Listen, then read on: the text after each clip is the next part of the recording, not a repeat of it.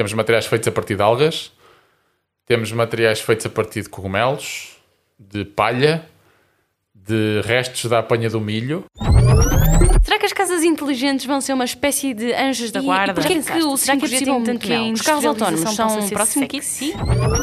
Bem-vindos ao podcast Fala-me de Tecnologia, o podcast da Bosch para os amantes da tecnologia. Sou a Amália Carvalho E eu sou a Natália Pessoa, somos da equipa de comunicação da Bosch em Portugal. e vamos estar aqui à conversa com especialistas para tentarmos responder a estas e a muitas outras questões sobre tecnologia. Vem connosco. As embalagens podem ser para comer ou cultivar no jardim. Será esse o futuro? Bem-vindos ao Fala-me de Tecnologia, o podcast da Bosch em Portugal. Hoje vamos falar sobre embalagens sustentáveis e temos connosco o Pedro Batista, que é packaging designer. Ele faz design de embalagens, mas não de embalagens quaisquer, ele faz design de embalagens focado na sustentabilidade. Pedro, bem-vindo. Obrigado, Amália. É um grande prazer para nós podermos fazer aqui algumas questões em relação à sustentabilidade e como é que as embalagens podem tornar-se cada vez mais amigas do ambiente. E gostava de perceber o que é que mudou em 5 anos. Posso dizer-se que em 2016, quando, quando começámos, estávamos mais focados na logística, a reduzir o número de embalagens. Eh, Não te- nós tínhamos, na nossa fábrica da, da China, tínhamos 40 e poucas caixas eh, logísticas e um trabalho que foi feito por uma colega nossa conseguiu reduzir esses, desses 40 e tal caixas para 10, 12 um, e conseguiu reduzir a quantidade de caixas, otimizar o tamanho delas para serem um, para preencherem melhor as paletes uh, e para preencher melhor os contentores marítimos. O que isto fez foi com que reduzíssemos o número de contentores marítimos para conseguirmos enviar a mesma coisa. E isso traduzido em poupança para o ambiente, consegues-nos dizer? Isto poupa muito dinheiro, obviamente, porque estamos a falar de muitos contentores a menos, porque os contentores vão mais vão melhor cheios agora. Um, e poupa muitos contentores, muitos navios uh, e muitas toneladas de CO2 de emissões para, para a atmosfera. Isso é fantástico.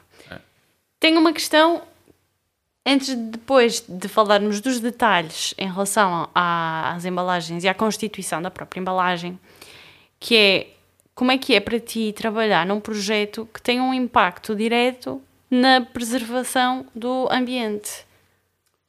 Isso, é, isso é o que dá mais, eh, o que tem dado mais pica vá, nestes últimos anos. Uh, porque eh, tu sentes realmente que estás a fazer alguma coisa que vai pá, ajudar, não, não vais resolver os problemas da, da, da embalagem do mundo, porque nós todos os dias vemos eh, milhares de toneladas de plásticos lixo. nos oceanos e a dar à costa. Uh, nós não vamos mudar o mundo a partir aqui do Ovar, mas fazemos a nossa parte, que Exatamente. é a parte, a parte porreira de, desta, desta equipa e de- do trabalho que fazemos é um bocado essa. Tentamos, pelo menos, mudar todos os, eh, todos os materiais que nós utilizemos ainda, como esferovite, como as espumas de, de polietileno. Tentamos, quando possível, porque muitas vezes os produtos são muito pesados e não- ainda não há no mercado alternativa. Por exemplo, a esferovite. Não há alternativa à esferovite. Existe uma alternativa bio, só que é caríssimo ainda. Portanto, às vezes há alternativa, mas não é, não é execuível. Não, não- nós não podemos aumentar o custo da embalagem em 5 ou 6 vezes. Eh, portanto, ainda não estamos lá. Só que a parte boa é que nós, para já, tentamos desafiar os fornecedores.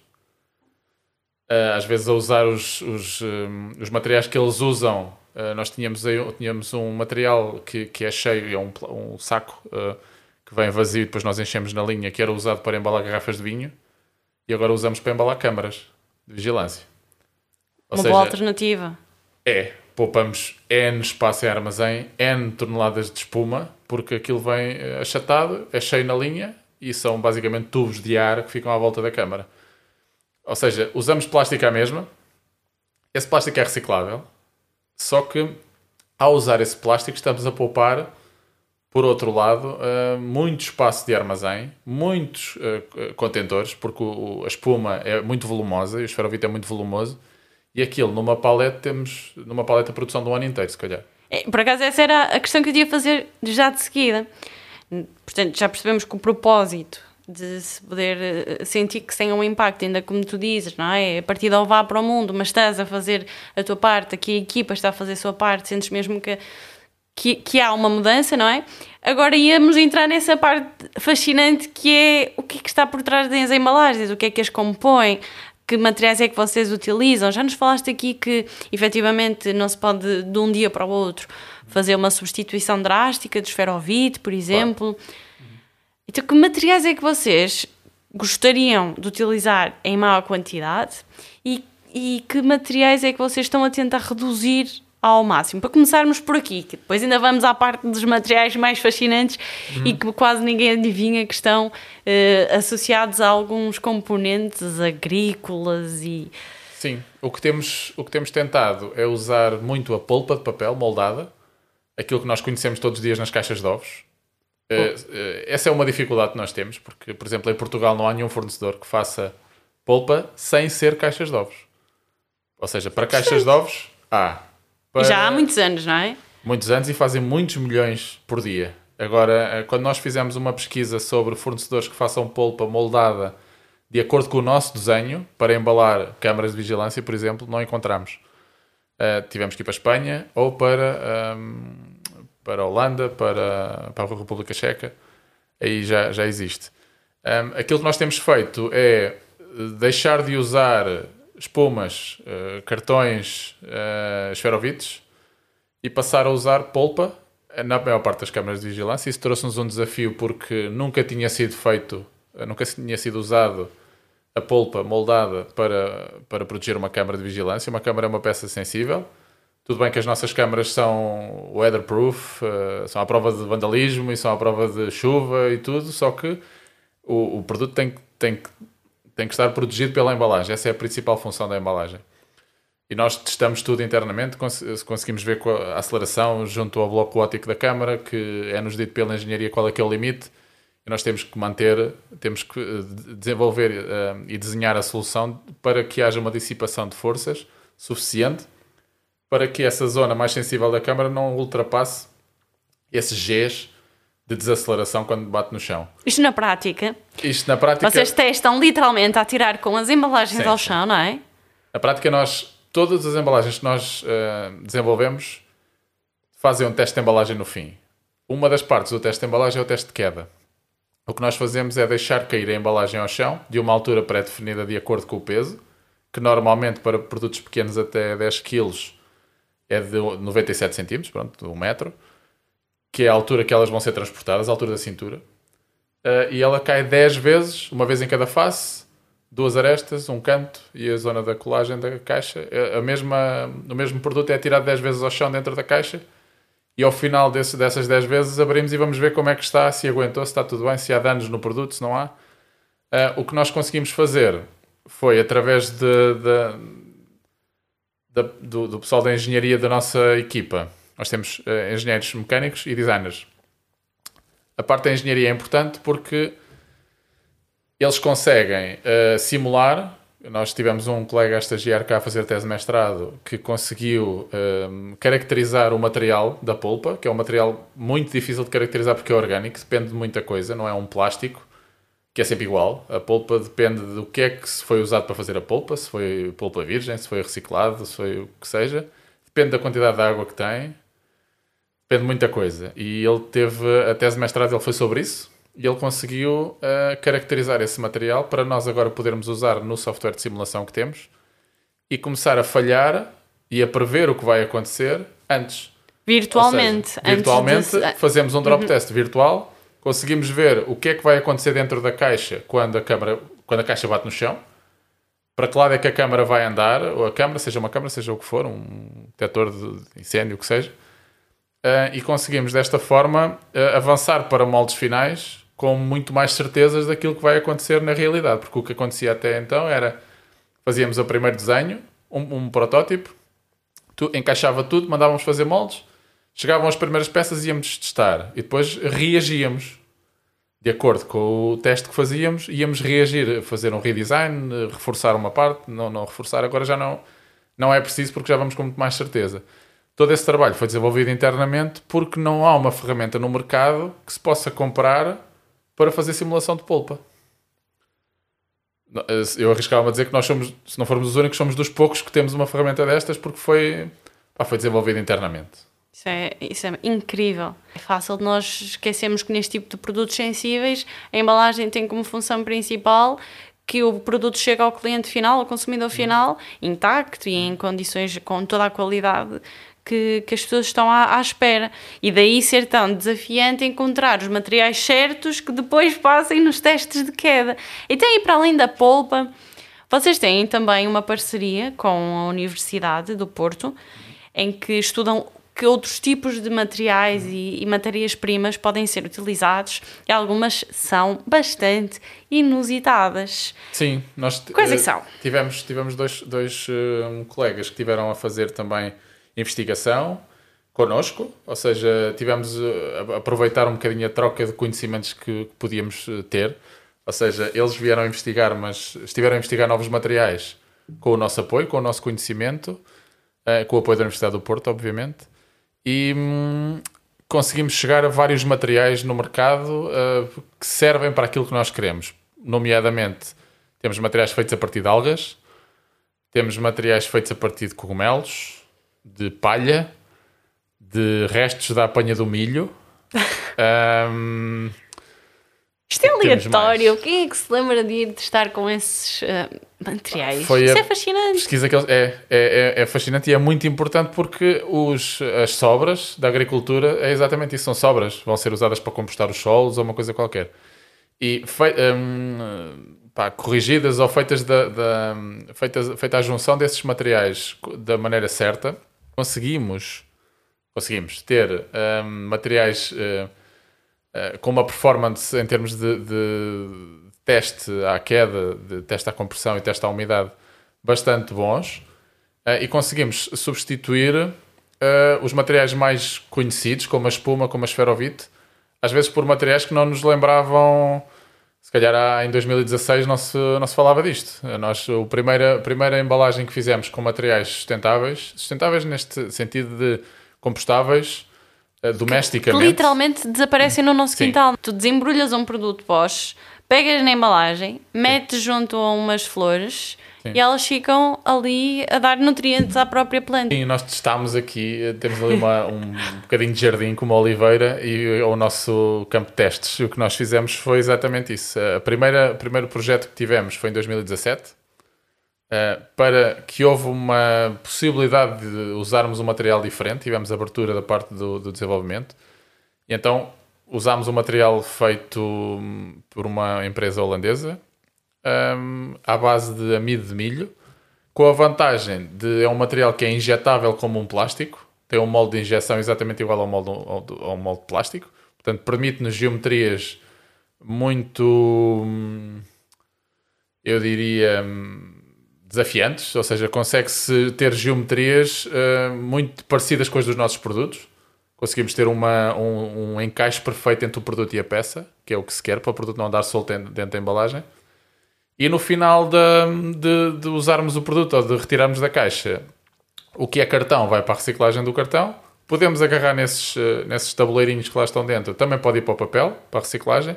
Mas se quisermos, se eles forem para, para o chão, nós fizemos o teste aqui, e passado um mês, um mês e meio, eles desaparecem. Se estiverem é à chuva. fantástico. É. E para quem estava a achar no início que a pergunta era descabida, não é? Embalagens para comer ou cultivar no quintal, está aqui uma, uma das respostas. A parte do comer, a ideia não O é que se comer é coma a embalagem, só se for mesmo a matéria-prima. tipo os cogumelos, à partida darão para comer, o milho também, mas aí já, já é mais a brincadeira da, É, o da comer, questão. o comer é facultativo. Agora, eh, hum, realmente aqui, a, a origem é o amido de milho, ah, são as sobras, os restos, aquilo que é lixo. A par- o que é interessante é nós conseguirmos transformar aquilo que era lixo de uma atividade hum, passar a ser reaproveitado para outra atividade completamente diferente. Ah, há um fornecedor brasileiro que agarra no- tudo o que sobra das apanhas do milho isso tudo ele transforma num material de para embalar. Um Mas material que é li- no Brasil. No Brasil? Um material que é líquido, mas quando está em contacto com outro ah, reagente fica sólido. Parece uma espuma, parece a espuma de poliuretano amarela que nós vemos a colocar nas paredes e nos telhados para isolar.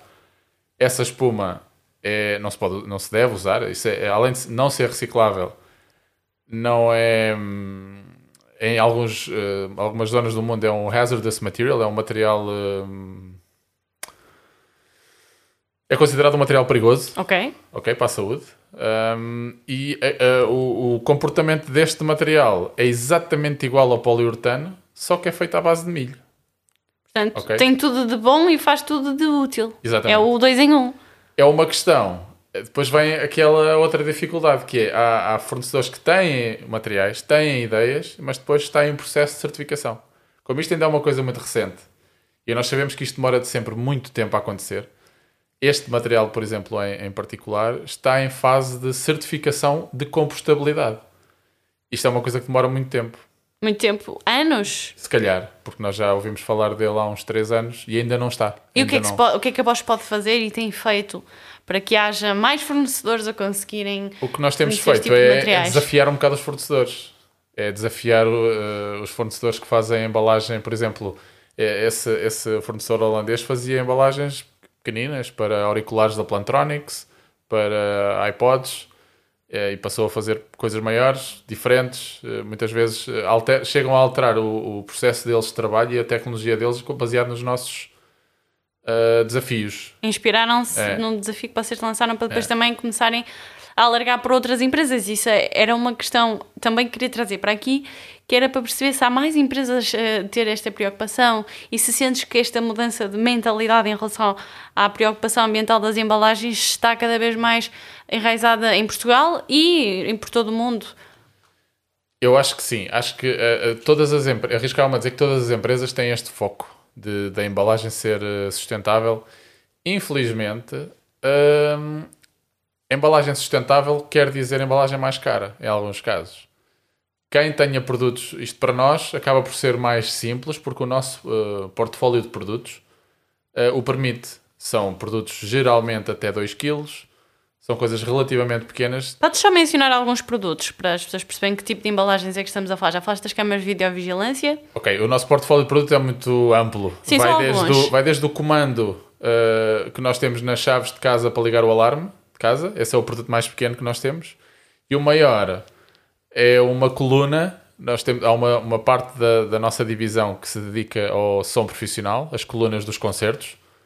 Uh, e há uma coluna que, que tem um metro e meio por um metro e meio por um metro e meio. Isto é giro, porque eu acho que há muita 300 gente quilos. que não faz ideia que a Bosch tem esse produto. É, tudo, tudo o que seja Electro Voice ou Dynacord hum, é, é Bosch, é nosso, só que é Fantástico. uma marca própria. Como, por exemplo, uma coisa que nós não sabemos, eu pelo menos não sabia antes de vir para cá trabalhar, a Bosch tem uma marca de auriculares, de headsets para, para a aviação e metade dos aviões que andam a voar por aí têm auriculares da marca eh, Bosch, que não é Bosch, é Telex. Isto é espetacular. É, o, o, o, headset que, que- em que comunica o piloto e o copiloto eh, é nosso. Ok, Fantástico. metade dos aviões E vocês é então desenham também as embalagens para esses produtos. E estavas a dizer em relação à mudança de mentalidade das empresas que ela está a acontecer, mas que efetivamente a questão não é de qualidade, preço e de- das soluções ambientais conseguirem depois Os- serem os praticáveis é um grande desafio ainda. Os materiais ainda, ainda são muito caros. Ainda há muito poucas empresas, porque nós eh, temos que, que ver que há muitas empresas que só fazem esferovite. Há muitas empresas que só fazem espuma. E essas empresas, enquanto não derem o salto para. Enquanto os materiais não passarem a ser taxados, porque eu acho que é isso que vai acontecer, as empresas por si só, o que vendem está a funcionar. O esferovite é o que nós vemos quando compramos um frigorífico ou quando compramos uma máquina de lavar, porque realmente não há outro material com a mesma performance que aquele para um produto daqueles ao preço daquele. O esferovite é baratíssimo e para embalar um, um- frigorífico nós vemos sempre aqueles cantinhos de esferovite a toda a volta ou uma televisão quando compramos vem sempre com esferovite. Existe alternativa. Existem bio-EPS, eh, bio-esferovites. Mas são muito caros. Só que estamos a falar de um aumento de 3 a 4 vezes do, do custo do esferovite eh, que temos agora. E quando, em, em, em áreas de negócio que eh, as margens de lucro são mais baixas, é muito difícil tu, tu É o grande desafio. reduzires a margem de lucro por causa da, da embalagem. Porque a embalagem ainda é vista como é só uma caixa. Eu não estou a comprar a caixa, estou a comprar é o produto. Pois. O que é certo é que hum, quando o produto chega danificado, a, a culpa foi da embalagem. né? Foi a embalagem que não protegeu. Isso é uma mensagem muito importante a passar. É um bocado por aí. Eh, por isso é que nós no início, se calhar hum, a equipa- esta equipa de desenvolvimento de embalagem era vista como ok, é só a caixa, ok, é só a embalagem, é só a etiqueta. O que é certo é que se falhar uma etiqueta, se falhar a informação de uma etiqueta, é quando chega para um produto ficar preso na alfândega. Por exemplo. E é só uma etiqueta, é só um bocadinho de papel. Hum, é, É aquele trabalho invisível que só se nota quando corre mal. é um é? bocado, é? um bocado, é um bocado. E ainda bem que, que assim é, porque nós eh, eh, falam um pouco de nós e ainda bem, porque quer dizer que está tudo a correr bem. Porque realmente é como tu dizes, quando falam connosco, quer dizer que alguma coisa correu mal. Ou alguma coisa chegou danificada, ou houve um problema. Por isso é que nós também tentamos desenvolver e testar tudo internamente. Estes materiais amigos do ambiente, como são compostáveis, a grande dificuldade é fazer com que eles aguentem eh, altas umidades e altas temperaturas. Porque eles atravessam oceanos, não é? Porque nós, como desenvolvemos embalagem para a fábrica de- da China e para a fábrica do México e para a fábrica da Alemanha, para o VAR e para os Estados Unidos, nós temos que pensar um bocadinho nos climas dessas zonas. Era muito fácil nós fazermos coisas aqui para o VAR. Pois. O clima é este. É e o nosso centro de distribuição é na Holanda, também é parecido.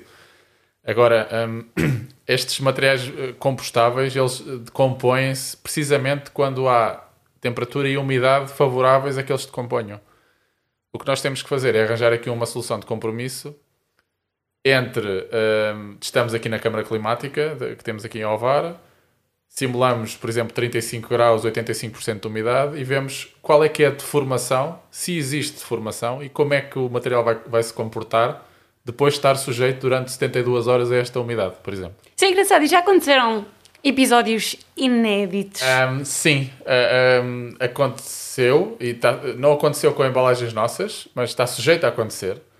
Por exemplo, todos os, os materiais de embalagem que tenham ah, cogumelos, vá, o micélio, ah, se tiver umidade, essa umidade vai ativar o micélio, que é o que faz crescer os cogumelos. Ou seja, se nós não tivermos cuidado com isto e não, se não protegermos inclusivamente esse, esse material de embalagem, o que vai acontecer O consumidor final leva um é que o consumidor final, se esta embalagem que ele comprar tiver num armazém com umidade mais alta, no inverno, por exemplo, vai receber a embalagem e quando a vai abrir vai ter cogumelos lá dentro. Porque está tá tudo certo para eles crescerem. Vai estar escuro dentro da embalagem, vai ter alta umidade, portanto, é, é o que vai acontecer, vai ter cogumelos a nascer. Portanto, Isso Ah. faz parte do processo de inovação e de desenvolvimento do, do produto, neste caso da embalagem, não é? é, e nesse caso já era a embalagem que se podia comer. O pessoal já podia cortar os Exatamente. cogumelos e fazer um arrozinho. Muito bem, É. muito bem apanhada essa expressão. É realmente fascinante percebermos o outro lado das embalagens, que são muitas vezes aqui eh, atores secundários nas nossas vidas enquanto consumidores finais e assim conseguimos perceber melhor a importância que elas têm em todos os níveis para o produto chegar até nós em condições e a, a parte mais importante, a pegada que elas deixam no meio ambiente. Tenho mais uma questão para te fazer.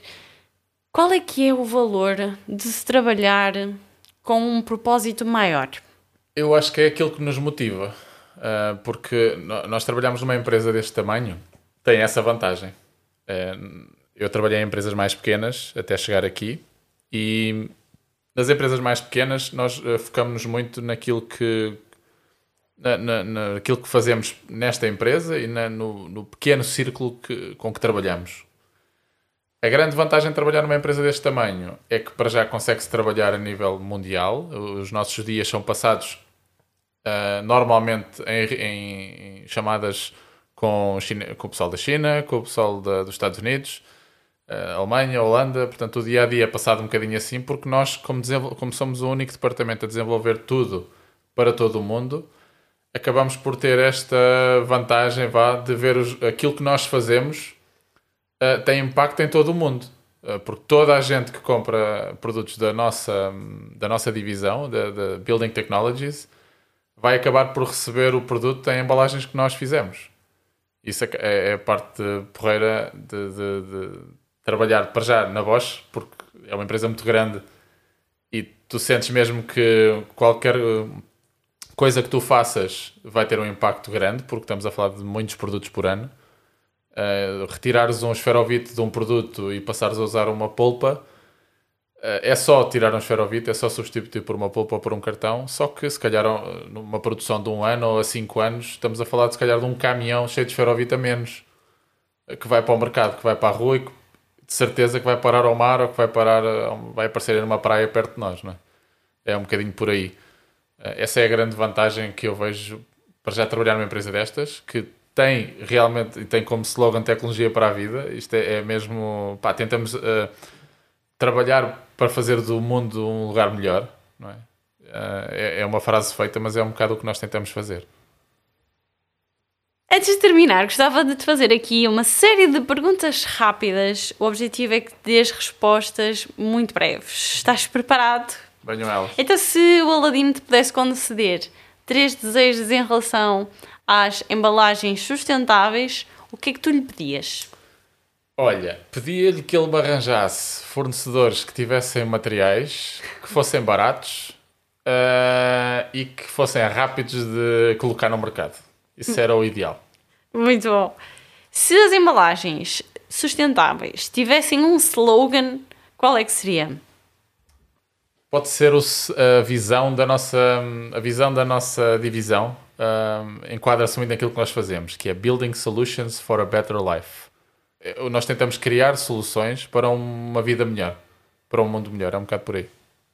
Qual foi o comentário mais estranho que alguma vez ouviste em relação às embalagens? Que ninguém quer saber da caixa para nada. Esse acaba por ser o comentário mais estranho. Porque é, realmente se ninguém compra a caixa. Tu compras é o produto. O que é certo é que o produto não pode ser vendido, não, não tu pode entregar dentro de um saco de plástico, não é? Eh, pá, e a não ser que seja um supermercado. Eu compreendo, eu compreendo. Tu, tu, quando compras uma televisão, compras uma televisão. Compras um telemóvel, compras um telemóvel. Não, não queres saber da caixa. O que é certo é que depois, quando compras um iPhone, compras o iPhone e compras também a experiência de abrir a caixa. Aquele wow, é toda uma experiência. É verdade, aquele wow effect. E este user experience cada vez mais está incutido na, na Bosch e no nosso, nos nossos clientes internos. Vá. Nós agora já não queremos só uma caixa, já queremos que, que haja uma experiência quando se abre a caixa. Por isso é que muitas vezes temos uh, mensagens quando abrimos a caixa, temos a nossa missão a nossa visão uh, escrita na, nas, nas, lombadas das caixas para quando abre. Tens lá escrito Building Solutions for a Better Life. Um, passou a ser um bocadinho uma experiência. Nós, o nosso core business são os instaladores profissionais, não é o cliente final. Mas nós, como somos um departamento central e somos dos poucos, das poucas equipas que têm esta capacidade de desenvolver embalagens internamente, temos outras divisões da Bosch, como termotecnologia, como uh, Power Tools, a pedirem-nos ajuda para, para desenvolver embalagens para eles. E eles, como têm produtos que vão para o cliente final, como Smart Home, como os controladores que tu compras para montar em tua casa, uh, aí o, o, chip tem que mudar um bocadinho para, ok, aqui já não é só uma caixa para um instalador abrir na obra e montar uma câmara. Já tem que ser uma embalagem uh, tem que, tem que criar Transmite essa... a missão e o propósito da própria empresa, não é? criar esse wow effect. Quando abres a caixa estás a ter uma experiência. É um bocadinho por aí. Há logo ali uma relação quase amorosa com o produto através da... Porque é, lá está, é o amor à primeira vista. E é o value for money. É, tu pagas uh, e também pagas... Tu quando compras um iPhone, uh, a caixa é premium. Exato. Não é uma caixinha de cartão. É, é uma status. caixa premium. E a, forma de abrir é diferente e acabas por pagar também aquele uh, aspecto premium daquilo que estás a comprar. Completamente. Ainda bem que eu te pedi para fazer respostas breves, imagina. Mas ficou muito interessante acrescentar aqui esse, esse promenor da caixa e da embalagem também transmitir mensagens ao, ao consumidor final. Muito obrigada, Pedro. Obrigado, eu por nos dares esta oportunidade de conhecermos melhor o mundo das embalagens sustentáveis. Para quem nos está a ouvir, espero que tenha sido igualmente interessante e deixar aqui a porta aberta para nos fazerem questões, sobretudo através das nossas redes sociais. A Bosch em Portugal está presente no Facebook, no Instagram e no LinkedIn, basta procurarem por Bosch Portugal. E seria um enorme prazer para nós recebermos as vossas questões. Falem connosco, enviem-nos mensagens, deem feedback a este episódio, partilhem com quem uh, acham que vai também beneficiar deste conhecimento. Muito obrigada a todos que estiveram aqui connosco a ouvir.